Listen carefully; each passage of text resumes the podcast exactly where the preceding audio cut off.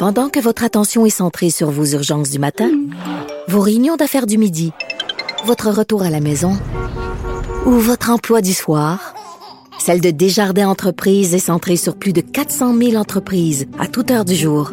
Grâce à notre connaissance des secteurs d'activité et à notre accompagnement spécialisé, nous aidons les entrepreneurs à relever chaque défi pour qu'ils puissent rester centrés sur ce qui compte, le développement de leur entreprise.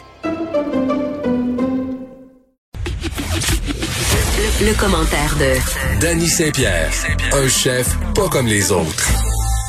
Tu vas être tous les jours avec moi, Danny Saint-Pierre. Allô? Écoute, oui. euh, on n'est pas à notre première radio ensemble, mais Oh là, euh, c'est officiel. Ben, je pense qu'on peut mettre un saut là-dessus. Nous voilà. Les retrouvailles. Et ça va être euh, quelque chose. on va finir euh, l'émission chaque jour ensemble. Puis je trouve que c'est une super belle façon de finir l'émission parce que tu connais mon amour de la bouffe, tu connais Oui. mon amour euh, aussi de la boisson, euh, de tout ce qui va avec le mode, le mode de vie de manger. Oui, j'essaie de moins boire. Là. Faut dire qu'en pandémie, je me suis un petit peu énervé le poil des jambes. J'ai, bu mes émotions. On, on peut-tu important. dire ça? Puis là, aujourd'hui, tu nous parles d'un tourisme assez particulier. Je sais Oui. qu'il y a du tourisme qui existe pour le restaurant. Là. Moi, j'en fais partie. Oui. Je peux pas aller dans un endroit sans me dire, je vais aller manger là, je vais aller manger là, je vais aller manger là, à un tel point que c'est pas bon, ça gâche, mon, ça gâche mes vacances. Tout à fait. Mais il y a des gens qui font, euh, en fait, qui organisent des périples autour de la bière. Ben oui, c'est la même affaire. C'est du tourisme brassicole. Oh, un beau mot. Moi, j'adore dire ça. Brassicole. Tourisme brassicole. Ah, j'aime ça. Ça Fait me donne presque envie d'aimer la bière parce que j'aille ça. Je sais Faut que que je le ça. dise en partant. Je sais que tu ça, mais tu sais quoi? La bière, ben, c'est un produit euh, qui a pris beaucoup, beaucoup de place depuis les dix dernières années dans l'univers gastronomique. Là, puis on parle pas de, de pingouins de nappe blanche. Non, non, ça se raffine, là. Y La a- il y a- culture de la bière a pris plus de place. On fait d'excellentes bières un peu partout en province. Ce qui est le fun avec la bière, contrairement au vin, c'est que t'as pas nécessairement besoin d'un gros terroir, puis c'est pas plein d'espèces de règlements euh, difficiles à appliquer. Tu peux fabriquer de la bière un peu partout, puis selon la région où tu es, tu peux euh, personnaliser tes bières. Donc, il y a des circuits un peu partout en province où tu peux, de brasserie en brasserie, découvrir une région. C'est le fun. Ben, je, ben, OK. Je, je- Mm-hmm. aller visiter une région pour boire de la bière. Moi, c'est sûr que ça me parle moins parce que j'aime pas la bière, mais je peux parfaitement comprendre. Puis, tu sais, pour vrai, euh, je le vois passer parce que je m'intéresse au sujet quand même depuis quelques années. Euh, c'est vrai que ça s'est raffiné. C'est presque rendu aussi compliqué que le vin. Il y a une espèce de, je sais Ben pas si on oui. peut dire sommellerie de la bière, là.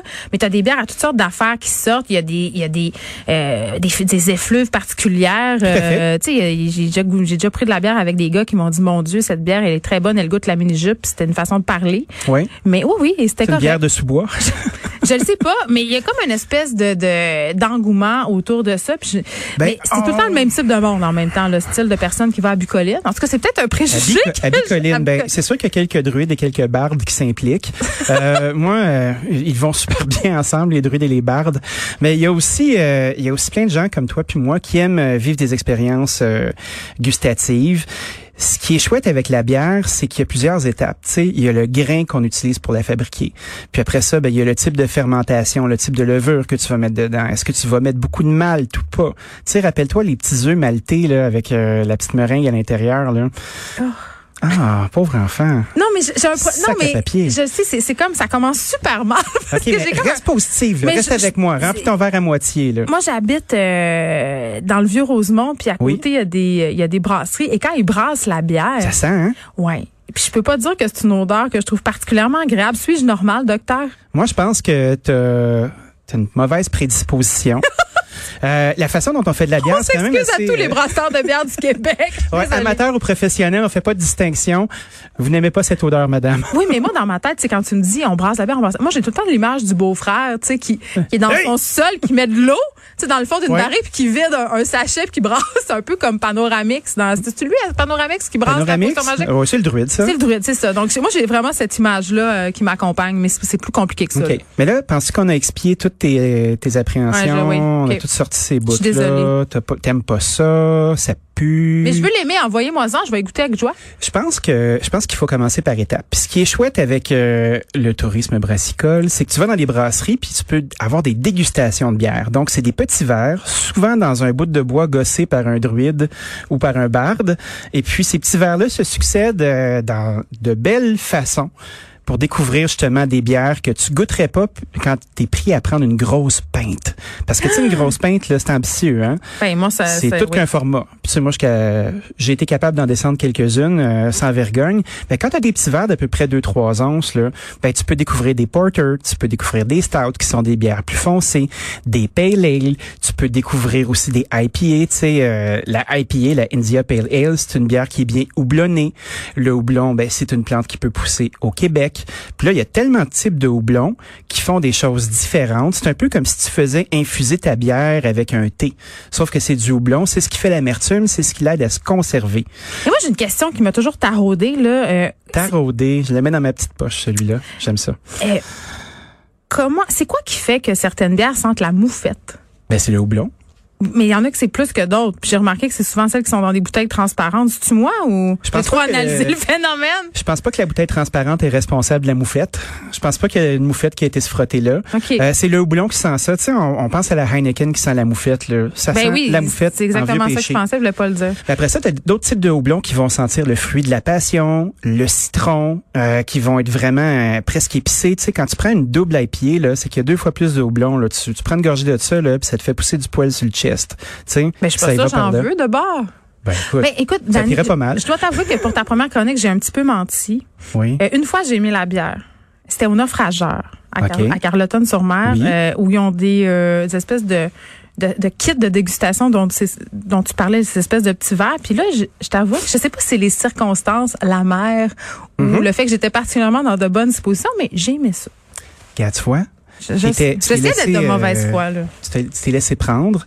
Ce que j'aime, moi, avec la- la- le phénomène des microbrasseries, pour avoir fait beaucoup, beaucoup de tournées au Québec, tu sais, pour toutes sortes de raisons, la microbrasserie, c'est pas juste une brasserie. C'est un endroit où il y a une culture, où on peut découvrir des produits qui sont régionaux, euh, où on peut aller à la rencontre des gens qui font le produit. Euh, aussi un lieu de diffusion culturelle. Aussi, souvent, les bonnes microbrasseries font des shows. Fait que là, souvent, les Ben, c'est une façon de se rentabiliser les lieux aussi. Là, à un moment donné, il faut clairement. se diversifier, on n'a pas le choix.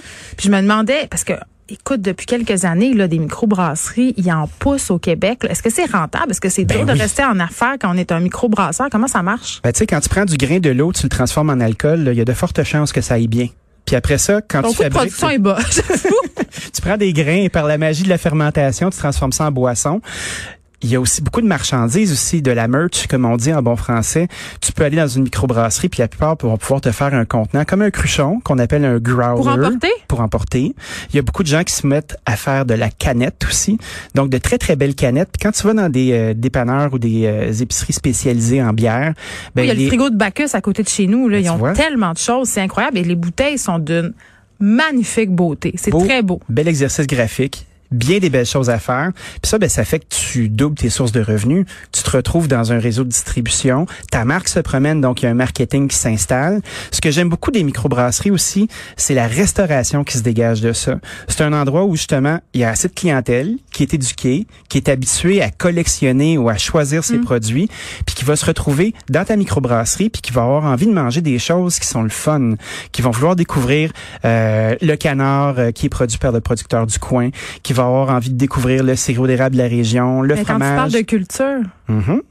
C'est ça que ça dit, tu sais. Ça- Tout à fait. et- C'est comme une espèce de microcosme. Puis, je vais pas te prendre de cours, mais tu me parles de tout ça, puis je peux pas m'empêcher de penser à la SAQ. Tu sais, Oui. est-ce qu'il y en a beaucoup des bières à la SAQ qu'on peut découvrir? Est-ce qu'on est rendu, euh, est-ce qu'on est up to date à la SAQ sur les bières de microbrasserie faites au Québec? Je te dirais que il y a beaucoup beaucoup de bières d'exception à l'SAQ. Elles sont souvent importées. J'ai pas vraiment prêté attention à l'inventaire de bières québécoises. Donc moi Parce je que c'est quand même des questions qu'on se somme blanche, là. Oui, oui, c'est ça, parce que avec euh, euh, ce qui s'est passé, la pandémie, euh, Oui. c'est plus important que jamais. De, en tout cas, moi, c'est une préoccupation que j'ai comme consommatrice euh, d'acheter, par exemple, des vins québécois. Je Oui. pense entre autres au Pervenche, Mhm. Pinard et Filles, Oui. des bières aussi. Pour les gens qui aiment la bière, je pense que c'est au cœur des préoccupations. Puis c'est vrai qu'à la SAQ, au niveau de cette offre-là, on n'en a pas beaucoup. Puis je me pose toujours la question, pourquoi? Ben tu sais, au niveau du vin et des bières, il y a des réseaux de distribution parallèles qui sont permis. Puis tu peux avoir une Qui sont épicerie. très bien, c'est ça. Ben oui, qui sont très bien. Tu peux avoir une épicerie ou euh, un petit point, un petit point de vente, puis avoir justement les trucs de chez Négondos, de chez Pinard et Filles, d'avoir des bières de l'abri de la tempête. À condition de faire la file. Ben, tu peux faire la file ou euh, soudoyer quelqu'un. ah, mais là, moi, j'ai des bons contacts. Maintenant, je fais de la radio avec Danny Saint-Pierre. Ah, tu vois, je pense qu'ensemble, on va typer de la bonne façon. C'est un peu la façon d'aborder nos produits d'ici. Quelle belle première rencontre. Je suis contente de te retrouver. Mais tu me donnes presque envie de faire